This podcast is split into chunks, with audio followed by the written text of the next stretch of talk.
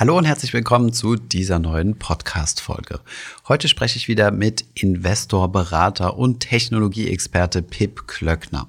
Ich habe ihm eure Fragen gestellt und unter anderem haben wir über das Thema Krypto gesprochen. Wir haben mit ihm über Tech-Fonds gesprochen, also Technologiefonds, wie beispielsweise der 10x DNA-Fonds von Frank Thelen.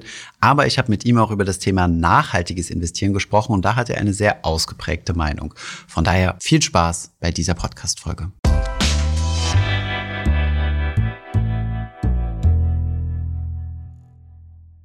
Wenn du noch ein bisschen Zeit für uns hast, ich habe noch so ein paar Fragen, die wir vielleicht schneller abarbeiten können, also so, so ein bisschen so Fragenhagelmäßig, äh, die auch zum größten Teil aus der Community kommen. Hast du noch Bock? Let's go, gib mir Mühe. Also Bock habe ich sowieso. Ja. Sehr gut, sehr gut. Ähm, vielleicht ein Thema, worüber wir noch gar nicht gesprochen haben, ähm, wo du auch äh, gerne, gerne dich kritisch so äußert, ist das Thema.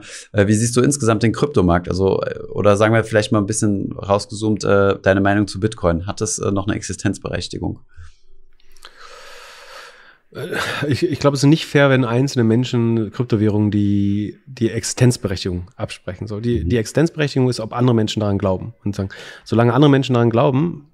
Denkst du, es glauben noch genug Menschen dran?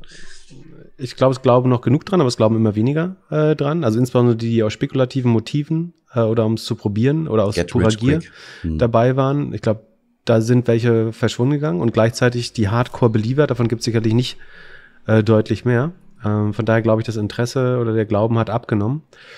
Ähm, ich glaube, Bitcoin hat eine Berechtigung. Ich glaube aber auch, dass du hast ja vorhin gesagt, so 90 Prozent oder so ist, event, wird eventuell nicht überlegen. Ich glaube, 99 Prozent von dem, was wir heute Krypto, Web 3 und so weiter nennen, was DeFi, wir heute sind, NFT. Äh, hm. wird nicht überleben. Äh, ich glaube, bei NFTs ist es normal, weil 99 Prozent der Künstler werden es auch nie in ein Museum schaffen. Hm. Äh, das ist auch vielleicht vollkommen normal, muss man sich auch damit abfinden. Da ist es ja gar nicht so viel gecrashed bei den NFTs. Ähm, und da, da, da kommt ja eigentlich so das Thema Illiquidität des Markets hervor. Ne? Also dein NFT verliert nicht an Wert, wenn du es nicht äh, unter Wert verkaufst. Aber wenn es dir eh keiner abkaufen will, dann kann der Kurs auch nicht fallen.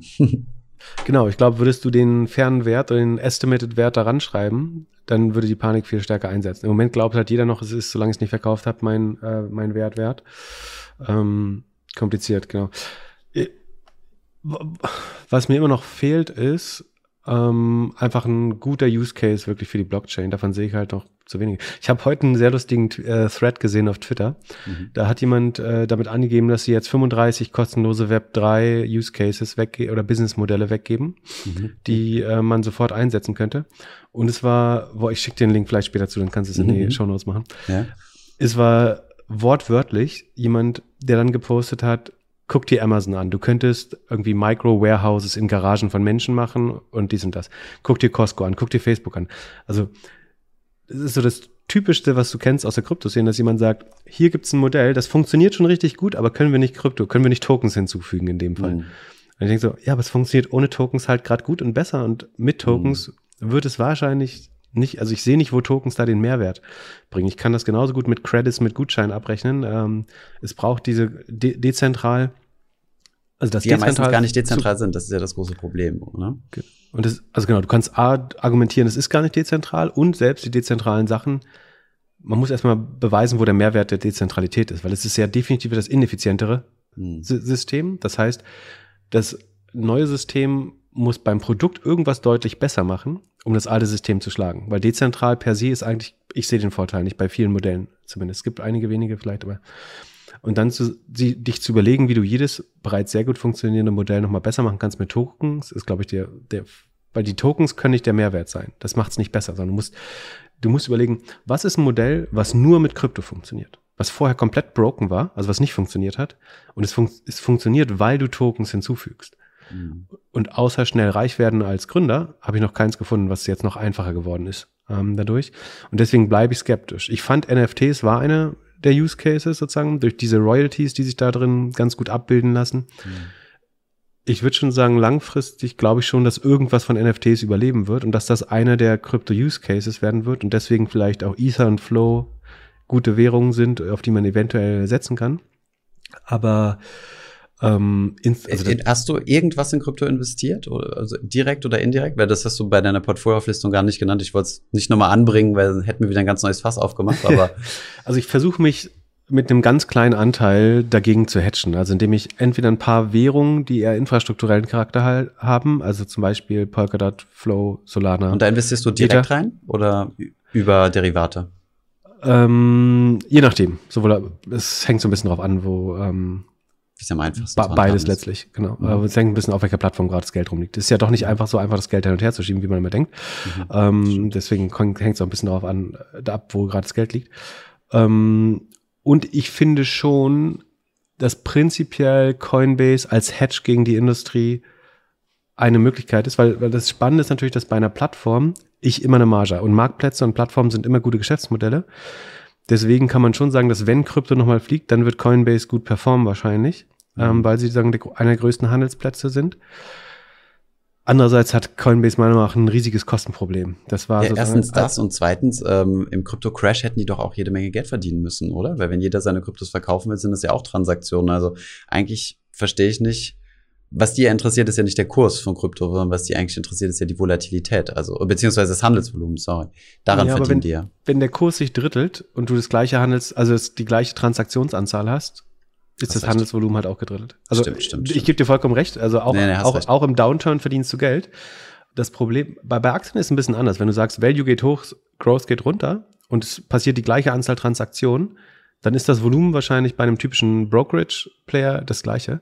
Bei Krypto ist aber so, dass die Währungen ja alle irgendwie 85, 90 Prozent korreliert sind und wenn eine runtergeht, gehen alle, alle fast runter. Markt, ja. mhm. Und dadurch bei gleicher Anzahl Transaktionen, wenn der Markt runtergeht, würde das Handelsvolumen wahrscheinlich ähm, mhm. sinken. Aber so ein, inzwischen würde ich so ein Coinbase als Hedge durch das Kostenproblem vorsichtiger formulieren. Ich habe es vor einem Jahr angefangen zu sagen. Mhm.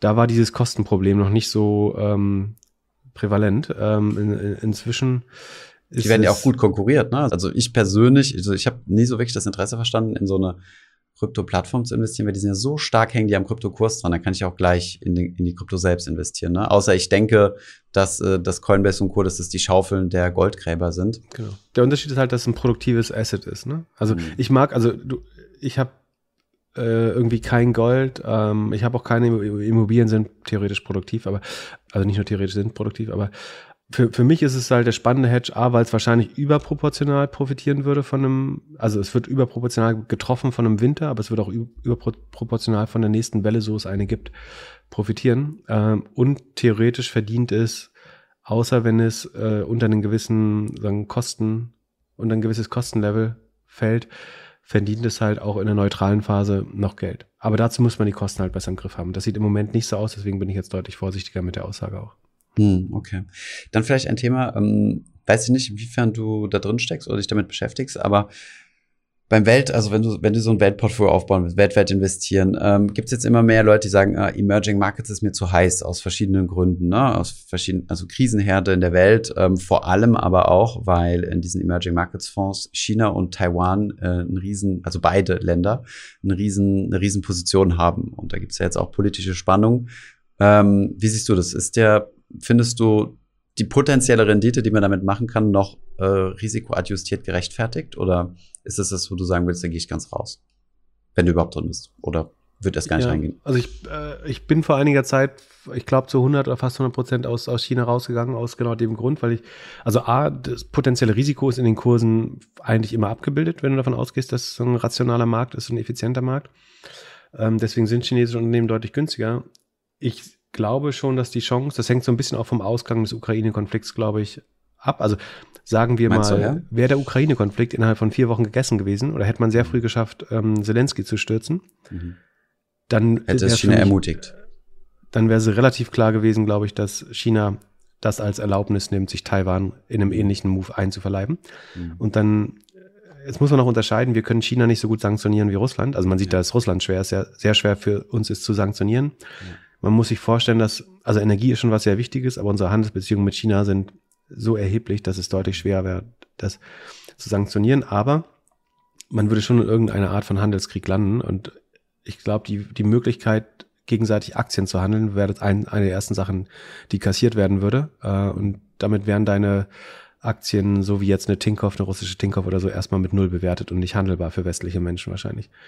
Äh, deswegen halte ich das Risiko schon noch für sehr signifikant. Ähm, es kommt dazu eben, dass du das immer nur, nur durch diese ähm, ADRs diese ADRs, die Verbriefung äh, mhm. handelst, letztlich, ich sag mal so spaßhaft, du hebst die Aktie nur für die äh, kommunistische Partei auf. Ne? Du musst an dem Regulierungsrahmen eben mit all den Vorteilen, den wir, die wir kurz erwähnt haben, eben aber auch zweifeln, ob das eben unser Konzept von Ownership oder Shareholderschaft eigentlich ist. Ähm, von daher bin ich skeptisch. Ich würde schon gerne Emerging Markets und man muss sagen, sozusagen in Emerging Markets Fonds ist das immer ein großer Anteil. Äh, es gibt eine ganz mhm. gute Webseite, die äh, so anzeigt, wie viel Prozent der Emerging Markets Funds eigentlich in Demokratien ist und wie viel nicht. Ähm, das ist relativ erschütternd, wenn man sich das anschaut. Ja. Ähm, und von daher verstehe ich, davon breit gestreuten Produkten abzusehen. Ich würde tatsächlich, es gibt schon einzelne Länder, die ich sehr glaube, so ähm, in Südostasien, Vietnam zum Beispiel, hat extrem gut, also eine sehr gut gebildete Bevölkerung. Ähm, super gute Wachstumszahlen, sehr junge Bevölkerung, kaum Überalterungsproblem noch ähm, aus sagen, historischen Gründen, äh, also hässlich gesagt, weil die in den Kriegen ähm, viele Leute geschlachtet haben, einfach äh, inter, insbesondere ältere und intellektuelle Menschen. Ähm, äh, nicht in den Kriegen, sondern hauptsächlich im kommunistischen Regime auch, äh, teilweise in Kambodscha und äh, Vietnam. Aber es sind eigentlich jetzt sehr aussichtsreiche Volkswirtschaften, die aber auch schon äh, hohes Exposure zu China haben. Also viele chinesische Unternehmen äh, lassen da inzwischen produzieren und ähm, haben hohen Einfluss. Aber es sind eigentlich Volkswirtschaften, in die ich gerne investieren würde. Was ich dabei nicht so gut finde, ist die Kombination aus Technologie und, ähm, und der Geografie. Also es sind dann relativ herkömmliche Branchen, also Versorger und äh, Retailer und sowas, äh, Industrien, die man investieren würde, weil die hoch Technologie und tatsächlich eher aus dem Ausland kommt. Also es sind dann irgendwie, Samsung ist der größte Arbeitgeber, also Samsung kommt aus Südkorea, ist der größte Arbeitgeber in Vietnam, soweit ich weiß. Ähm, das, deswegen finde ich nicht so richtig Titel, die mir gefallen. Ansonsten gäbe es aber schon in, in Emerging Markets auch Volkswirtschaften, an die ich sehr glaube.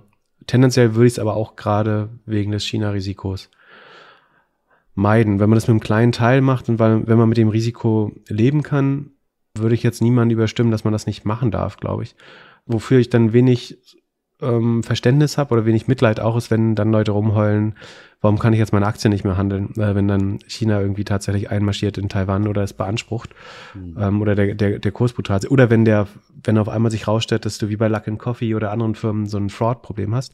Ich ja. glaube schon, dass das Fraud-Risiko signifikant höher ist in China-Aktien, weil es äh, schwächer reguliert ist. Also schwächer reguliert, aber ich glaube, die Strafen sind drakonischer, oder? Also ja, aber es geht, also es ist weniger verurteilt gegen einen Ausländer zu, also du hast sozusagen, wie soll man das gut sagen? Ähm, die China juckt das relativ wenig, ob du ausländische ähm, Investoren defraudest, mhm. nach meinem Gefühl. Ähm, es gibt so diese Netflix-Doku, The China Hustle, das kann man sich mhm. an, anschauen. Ich will nicht, nicht unterstellen, dass irgendwie ein Großteil der chinesischen Unternehmen Fraud sind oder so, aber es gibt glaube ich, und es gibt auch in der westlichen Welt und gerade in Deutschland äh, auch einen hohen Anteil. Aber ich glaube auch, in China ist das die Wahrscheinlichkeit noch ein ein bisschen höher im Vergleich zu einer Firma, wo du ein vernünftiges Wirtschaftsprüfergutachten in, in, in Europa oder USA bekommen hast, obwohl es ja offensichtlich auch da Schwächen gibt. Haben wir gesehen, ja. Aber ich glaube, äh, du findest in Europa kein Unternehmen, was jede Rechnung einfach zweimal ausgedruckt hat, so wie äh, Luck Coffee. Mhm. Ähm, ich glaube, das Maß an Betrug ist nicht ganz so einfach herzustellen. Es ist ja. ein bisschen kom komplexer, aber offensichtlich auch nicht super schwer. Mhm. Hier haben wir eine Frage, die, die, die etwas mehr mit Humor zu nehmen ist als ernst gemeint. Äh, welcher Fonds wird besser performen? Jan Beckers oder Thelen? Ich würde vermuten, also ich glaube, dass beide einen Rebound finden werden, wenn die Märkte wieder hochgehen, weil natürlich ein Großteil der Gesamtperformance äh, am Marktumfeld liegt. Äh, es wäre unehrlich, das nicht zuzugeben. Ähm, ich ich glaube, dass langfristig der Jan Beckers Fonds besser funktionieren wird, weil ich das Gefühl habe, dass im, im gesamten Team dort mehr Expertise ähm, herrscht. Ich würde ihn selber nicht kaufen, sozusagen, weil ich die Gebühren bei beiden Fonds erheblich finde. Mhm. Ähm, aber ich könnte mir vorstellen, dass der relativ gesehen outperformt, auch weil er einfach vor der Krise schon tatsächlich ganz gut abgeliefert hat. Ähm, ich glaube, dass beides letztlich Momentum-Fonds auf Wachstums- und Tech-Titel sind. Ähm, also ob die sozusagen gegenüber einem dreifachen Hebel auf Nasdaq tatsächlich noch eine große Outperformance liefern, nach Gebühren, hielte ich für eher unwahrscheinlich. Aber es ist in beiden Fonds auch zu früh, das zu beurteilen, um das ganz fair zu sagen. Das stimmt, ja, die sind ja noch keine fünf Jahre ich, alt. Ich glaube auch, dass beide sozusagen beide, also was man sagen muss, ist, dass der 10x-Fonds, glaube ich, durch äh, einigermaßen unseriöse Versprechen auffällt. Ähm, das würde ich bei BitCapital jetzt vielleicht nicht sagen. Die andersrum sagen, sie wachsen nur organisch. Du siehst aber viel Advertorials, also bezahlte redaktionelle Werbung auf Finanzplattformen, mhm. was auch nicht zu dem Narrativ passt, was sie versuchen zu verbreiten. Äh, von mhm. daher habe ich auch da bei beiden Probleme. Ähm, tendenziell, wenn ich zwischen Pest und Cholera wählen würde, würde ich, also ich dürfte nur in einen von beiden investieren, dann würde ich tendenziell BIT Capital nehmen. Okay. Aber es ist, äh, du, du bist ja auch, also es würde jetzt komplett den Rahmen sprengen, aber du, du äußerst dich auch immer extrem kritisch äh, zu solchen Konstrukten. Deswegen meinte ich, dass diese Frage halt äh, nicht so ernst gemeint ist. Du warst ja übrigens auch in der äh, Steuerung F-Doku, ähm, in der über Frank Thelen und seinen Fonds gesprochen wurde, äh, zu Gast. Ich glaube, im, im letzten Drittel oder so kommst du zu Wort und analysierst das Ganze noch mal ein bisschen. Für jeden, der das noch nicht gesehen hat, äh, kann ich empfehlen. Wir haben da auch schon mal äh, ein Reaktionsvideo auf unserem Zweitkanal. Ich wollte gerade sagen, ich, ich würde eure Reaction darauf auch sehr empfehlen. Die war sehr ausgewogen. Äh, ja, danke schön verlinken wir natürlich alles, genau wie deinen Podcast oder euren Podcast, sorry. Ähm, dann habe ich auch noch eine Frage, äh, die in die humoristische Richtung geht. Wie ist der Netflix-Short gelaufen? Ähm, der ist, äh, muss ich mal gucken, der ist noch offen. Äh, ich will auf keinen also, Was man vielleicht dazu sagen muss, ist, du, du tradest ja mit deinem ähm, 1-2% Zocker-Portfolio, tradest du ja Earnings. Das bedeutet, ähm, du wartest, bis, ähm, bis Unternehmen ihre Quartalszahlen veröffentlichen und positionierst dich vorher. Also du weißt beispielsweise nächste Woche wird das veröffentlicht und machst deinen Gedanken darüber, wird es besser laufen oder schlechter als insgesamt der Markt erwartet und positionierst dich dann quasi kaufst, wenn du denkst, die werden bessere Zahlen veröffentlichen und setzt auf fallende Kurse, wenn du denkst, die die schlechtere Zahlen veröffentlichen. Habe ich das so zusammengefasst, dass es passt? Das passt. Ich würde nur ergänzen, dass das wirklich das vermutlich risikoreichste ist, was man überhaupt machen kann. Also Earnings Traden ist insbesondere deswegen gefährlich, weil über Nacht, während du nicht handeln kannst, während dein Trade nicht liquide ist dann, mhm. ähm, der Kurs sich halt in dem Fall um äh, 20 oder 11 Prozent, 12 Prozent waren es, glaube ich, bewegen kann. Ähm, und sagen wir, wenn der über zwei, ich mache das auch mit einem Hebel in dem Fall. Ähm, ich sage auch gleich, wo, wie ich das Risiko dann wieder streue. Mhm. Ähm, das heißt, mit einem fünffachen Hebel kannst du halt 100 Prozent deines Kapitals über Nacht verlieren oder sogar ins Minus äh, mhm. geraten. Deswegen ist das eigentlich nicht anzuraten. Kommt das Produkt an, ne? Aber ich sichere das dann wiederum noch ab, indem ich mich versuche, gegen eine Marktschwankung zu versichern oder indem ich ein anderes Unternehmen in der gleichen Branche ähm, dann long gehe. Das könnte es so ein bisschen mitigieren. Ich habe jetzt gerade nachgeschaut, also um 100% transparent zu sein, der Trade ist ziemlich genau 12,5, also wirklich auf, auf die Nachkommastelle genau 12,5% im Minus. Das heißt in dem Fall aber 75 äh, Sekunden, nee, äh, nicht 75, sondern was sind das? Äh, 62 Sekunde, 12,5 sind äh, 62,5, glaube ich, kann das sein, äh, an Verlusten sozusagen, die in der Position sind. Das ist aber, wie gesagt, in dem Ach so, weil es gehebelt ist. Genau, weil du also musst mal fünf rechnen. Ach so, ähm, okay. Hm. Genau, 62,5 äh, sind das der als also fast schon, also in Richtung eines Totalverlustes. Mhm. Ich glaube wiederum, dass Netflix, oder ich hoffe, ich kann mich da mega irren. Ne? Und ich habe mich bei den Earnings definitiv äh, geirrt, total fein damit, das zuzugeben. Die Position ist noch offen und ich will sie auch offen lassen. Ich würde sie aber irgendwann im Verlust beschränken, wenn Netflix jetzt wirklich boomt. Ähm, die größte Gefahr ist auch, dass da ja jetzt der Gesamtmarkt nochmal hochgeht. Aber hm. ich hoffe, das reicht als kurze Antwort, aber ja, alles gut. Genau, also der lief schlecht. Es gibt welche, äh, ich kann immer sagen, was ich, also es ist kein, kein ich kann mir auch sagen, die, die gut laufen, sind zum Beispiel, ich habe relativ früh Affirm geschortet, Oatly, die ist zum Beispiel 40 Prozent im Plus, das heißt, das wären dann 200 Prozent, also eine Verdreifachung. Mhm. Ähm, Pinterest war ich short, weil E-Commerce nachlässt, Plug Power bin ich erfolgreich short, Shopify. Wo ich aber auch Geld verliere, ist zum Beispiel ähm, Tesla habe ich wieder eine kleine Position, die ist negativ, Twitter ist negativ, äh, ZipRecruiter ist gerade in, in dem, im Long-Portfolio ist es positiv, hier ist es negativ. Ähm, Monday.com ist negativ. Mein ähm, Chrysalis, das ist so eine Fintech-Holding, ist gerade mhm. wieder negativ. Also es gleicht sich so ein bisschen äh, aus. Vielleicht nochmal ganz wichtig, das ist dein Zocker-Portfolio, also da. Ja, ist weniger als ein Prozent meines Networth. Das ist, ist nicht deine, ist nicht deine, deine Altersvorsorge. Und ähm, wie machst du das? Also wie, wie, äh, mit welchen Finanzinstrumenten baust du deine Shorts? Also leihst du dir tatsächlich die Aktien oder machst du das über Derivate? Ähm, ich mache also zwei verschiedene Arten. Wenn ich das mein Hauptportfolio absichern will, was ich nicht oft mache, aber dann, mache ich es in der Regel über einen langlaufenden Optionsschein. Ähm, das heißt aber, ich habe dann erhebliche Versicherungskosten. Ne? Dieser Optionsschein hat immer Optionskosten und das ist letztlich eine sehr, mhm. genau eine Prämie. Das ist eine sehr teure Versicherung letztlich. Und wenn ich sozusagen dieses Earnings Traden oder Long-Short Kombination mache, dann mache ich das aus Bequemlichkeitsgründen tatsächlich über ein äh, CFD-Konten. Da muss man aber mal sagen, äh, dazu sagen, dass die überwiegende Mehrheit, also 85 Prozent oder mehr der Nutzer dort ihr Geld verlieren. Ne? Und auch ich bin sozusagen auf lange Sicht da noch nicht im Plus. Ähm, aber ähm, genau, das ist für mich der, der einfachste Weg. Ähm, langfristig werde ich das wahrscheinlich äh, mal mit einem echteren Brokerage machen, sofern ich glaube, dass es das Sinn macht. Ja, es kann mhm. auch gut sein, dass ich sage, irgendwann habe ich das Geld, was da drin liegt, verspielt und das ist nichts für mich. Ähm, und ich bleibe bei meiner Dauerlong-Strategie. Vielleicht nochmal ähm, dann abschließend, äh, wie teilt sich denn dein Portfolio in Zeit auf? Also wie viel Zeit investierst du in welches Portfolio? Weil da könnte ich mir vorstellen, dass ein Zockerportfolio vermutlich mehr als zwei Prozent deiner Zeit in Anspruch nimmt, ne? Genau, von, von der Zeit ist es mehr, aber für mich ist das ähm, keine Kosten. Ne? Das ist eher ein Hobby. Ich, ich, ich lerne was dabei. Ähm, ich habe in unserer ersten Podcast-Folge oder so habe ich mal gesagt, so, es geht nicht darum, äh, ich will nicht mehr Geld, sondern mehr Recht haben.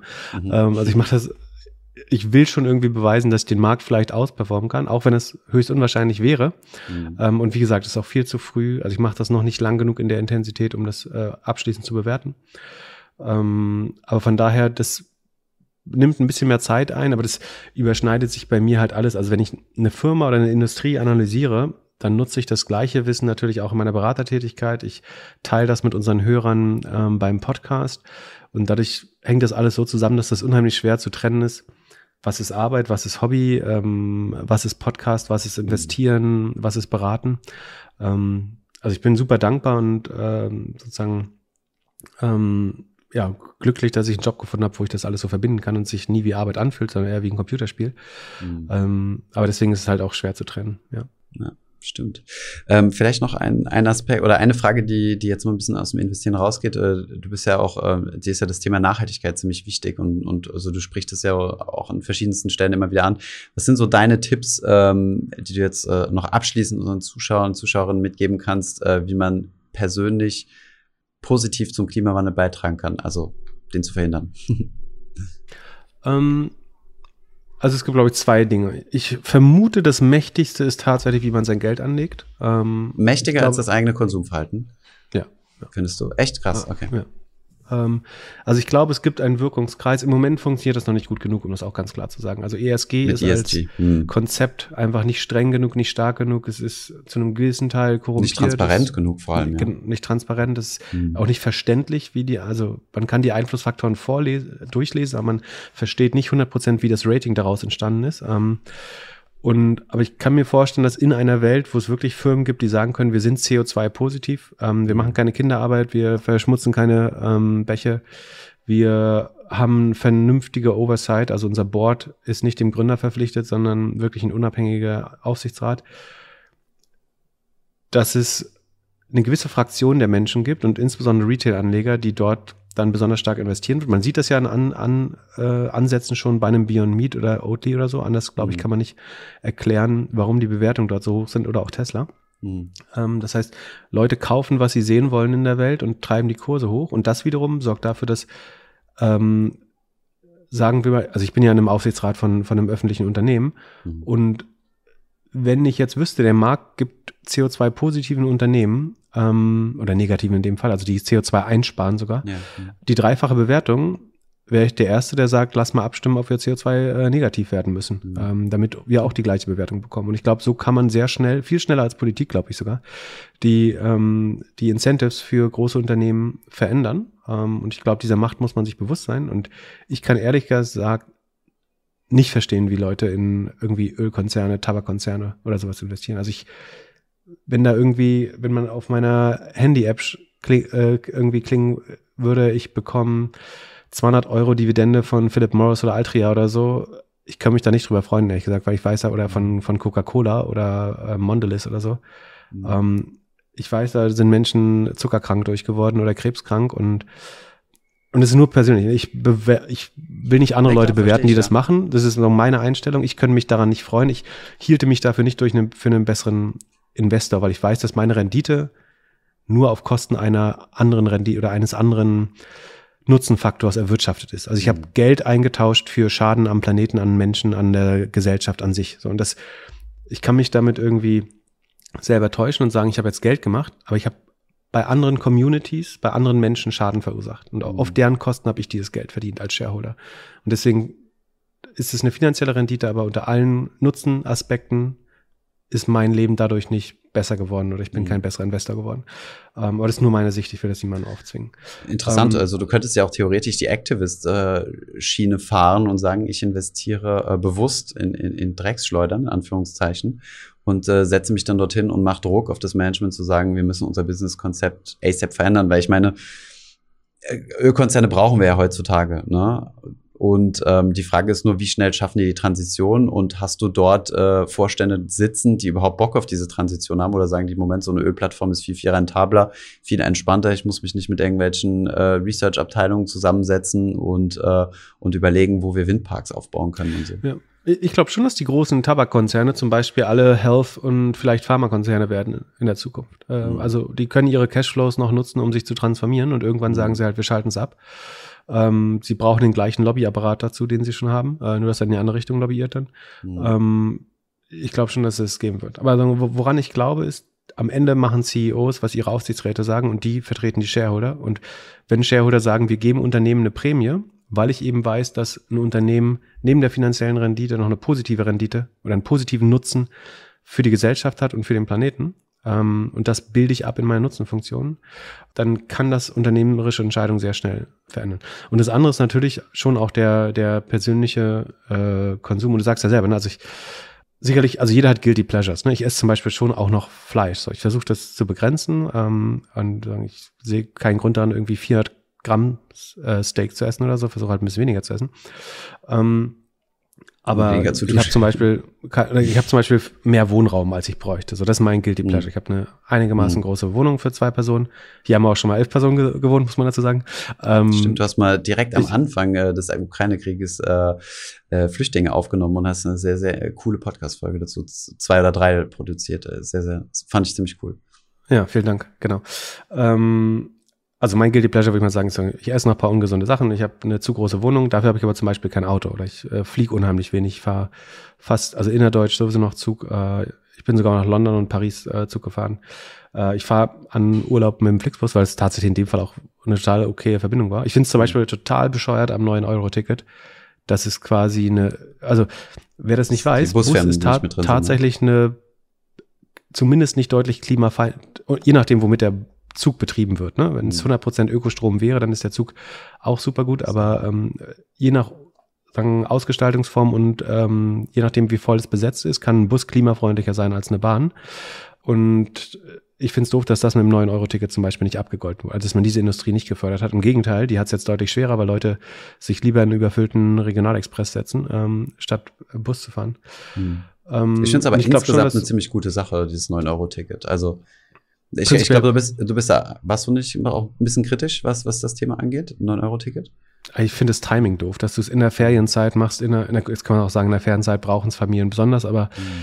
also das einzuführen an einem der heißesten Wochenende, na gut, den Wetterbericht kann man vielleicht nicht ewig voraussagen, aber ähm, Aber ich finde es gesellschaftlich fände ich das sehr, sehr cool, wenn, wenn öffentliche Verkehrsmittel einfach kostenlos wären, oder?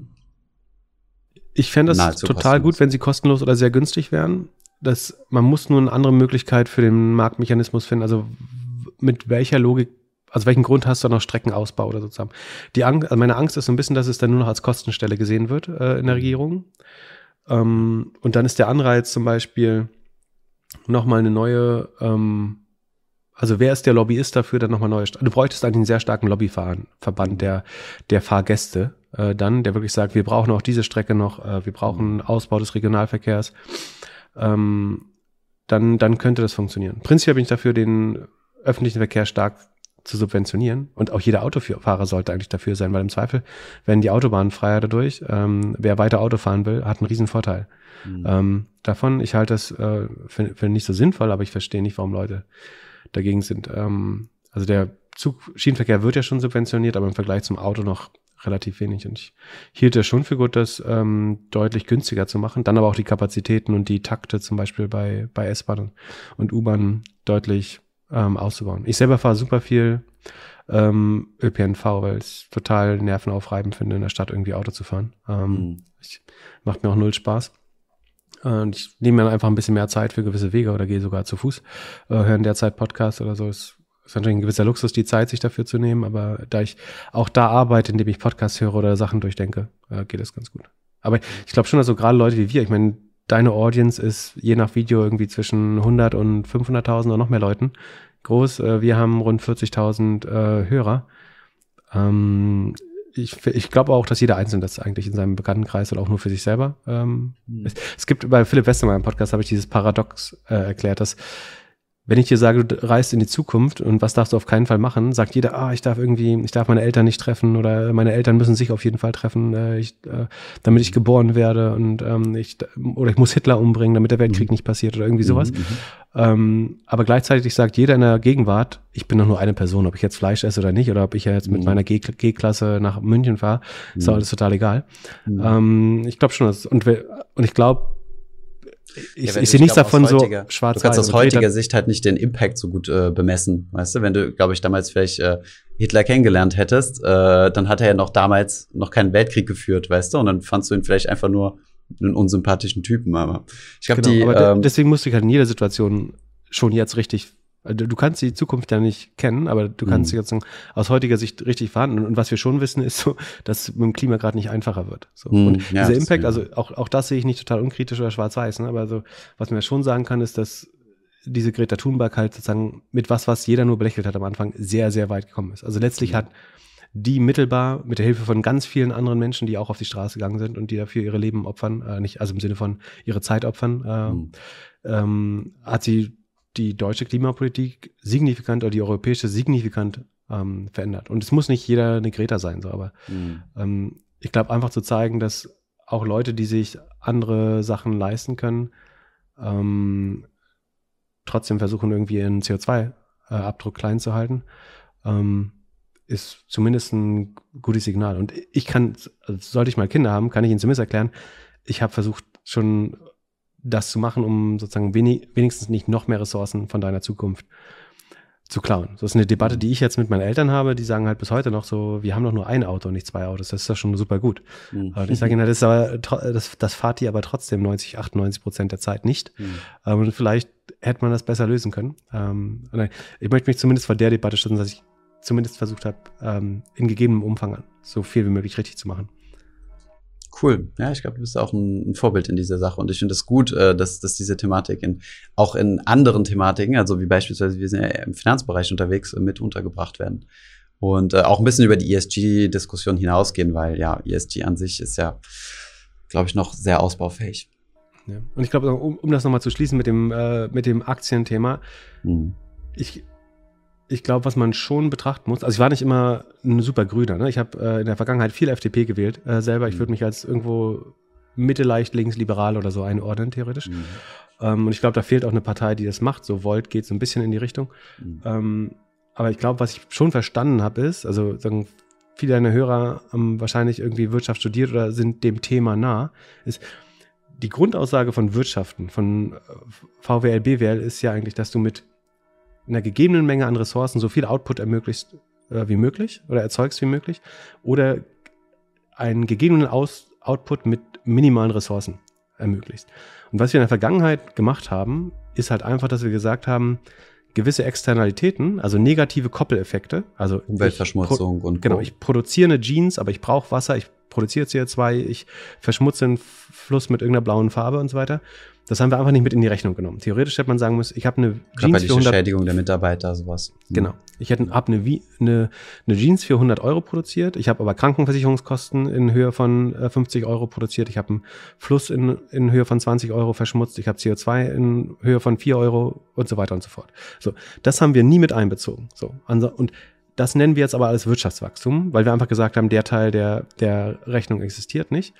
Ähm, und andersrum haben wir auf der Ressourcenseite, also dass ich, ähm, da ist die Jeans kein gutes Beispiel, nehmen wir mal das Auto, dass ich das Öl äh, sozusagen aus der Erde bekomme, was wir nie wieder bekommen werden, ähm, dass ich Eisen aus der Erde hole, dass ich Cadmium äh, oder irgendwelche Schwermetalle aus der äh, Erde hole, ähm, um Batterien zu bauen und andere Teile das haben wir ebenfalls. Wir haben gesagt, die Kosten dieser Ressourcen ist sie zu schöpfen, also sie aus der Erde zu holen. Das ist ja aber nicht wahr, weil sie endlich sind. Also du hast auch da eigentlich Opportunitätskosten, was du sonst damit machen könntest, was zukünftige Generationen vielleicht damit. Also theoretisch können in Zukunft Medizingeräte nicht gebaut werden, weil wir das irgendwie für Autobatterien genutzt haben oder so, vielleicht. Mhm. Weil ganz stark übertrieben gesagt. Mhm, mhm, ähm, und ich glaube schon, dass wir uns das in 20 Jahren wird die Wirtschaftswissenschaft sehr sicherlich sagen, dass das 21. Jahrhundert, das ja, oder das 20. und 21. Jahrhundert das Jahrhundert war, in der der Mensch zu dumm war, sozusagen ein Wirtschaftssystem korrekt zu attribuieren oder die, die wahren Kosten seines Handelns einzuschätzen. Ähm, und ich meine, das Externalitäten ist ein Thema aus den 60ern und 80ern, glaube ich, mhm. äh, in der VWL. Das ist nicht neu, aber es gab immer dann große Lobbyorganisationen, die gesagt haben, lass uns nicht darüber nachdenken, sozusagen, dass das hier alles endlich ist. Ja, wir zahlen ja ähm, unsere Steuern dafür, äh, für die Externalitäten. genau, das ist ähm, als, als Argument. Mhm. Und ein, ein, anderes Problem, was ich halt super eng verknüpft sehe damit, ist, dass die Profiteure sozusagen dieser Überausschöpfung des Planeten und der Gesellschaft waren halt immer relativ wenige Menschen. So, das ist einerseits eine ganze Generation, die dadurch sehr viel Wohlstand erreicht hat, aber insbesondere eben auch ganz wenige Menschen, die dadurch Multimillionäre und Milliardäre geworden sind. Ähm, und während wir die Kosten jetzt als gesamte Gesellschaft tragen müssen und vor allen Dingen andere Länder, die nicht davon profitiert haben. Ne? Also wir sagen jetzt hier Afrika und China, wenn die jetzt auch noch alle Autos wollen, was, was soll das sein? Ähm, aber tatsächlich haben wir schon das zigfache unserer Ressourcen verbraucht. Ähm, und deswegen können die jetzt sozusagen keinen höheren Lebensstandard erreichen. Oder wir schreiben denen vor, dass sie es nicht dürfen, obwohl sie letztlich hauptsächlich unsere Güter damit pro, äh, produzieren würden. Naja, mhm. ähm, das kann man jetzt ewig drüber reden, aber ich will auch die deine Nee, ich finde das gut. Ich finde das gut, dass wir das noch mit reingebracht haben. Pip, vielen Dank für, äh, für das extrem ausführliche Gespräch. Ähm, du warst jetzt nicht so lange zu Gast, wie, wie ich bei euch im Stream war, aber ähm, dafür war es äh, vom, vom Inhalt her wirklich äh, ähm, super, super viele Themen angesprochen. Und ja, wenn es gut in der Community ankommt, dann äh, vielleicht schaffen wir es nochmal, dich zu überzeugen, nochmal vorbeizukommen. Den Link äh, zu eurem Podcast und ähm, allen Themen, die wir, die wir gestreift haben, gibt es wie immer natürlich äh, in der Videobeschreibung. Vielen wir Dank, dass du da warst. Mittwoch wieder auf Twitch. Du bist wieder herzlich eingeladen, natürlich, äh, als Zuschauer oder äh, auch Gast, wenn du, wenn du Zeit und Lust hast. Mindestens als Zuschauer. Ja, danke schön. ja. Danke für die Zeit. Hat Bis dann. Tschüss. Danke. Ciao, ciao. Ich hoffe, diese Podcast-Folge hat dir gefallen. Wenn ja, dann zöger doch nicht in deinem Umfeld über diesen Podcast zu sprechen, bei Freunden und Bekannten. Ich denke, es gibt auch in deinem Umfeld viele Menschen, die sich für das Thema finanzielle Bildung interessieren oder interessieren sollten. Wenn du auf iTunes bist, würden wir uns auch freuen, wenn du uns eine positive Bewertung dalässt. Das hilft uns, den Podcast noch einfacher auffindbar zu machen. Alle wichtigen Links und Verweise findest du wie immer in den Show Notes zu diesem Podcast. Vielen Dank fürs Zuhören und bis zum nächsten Mal.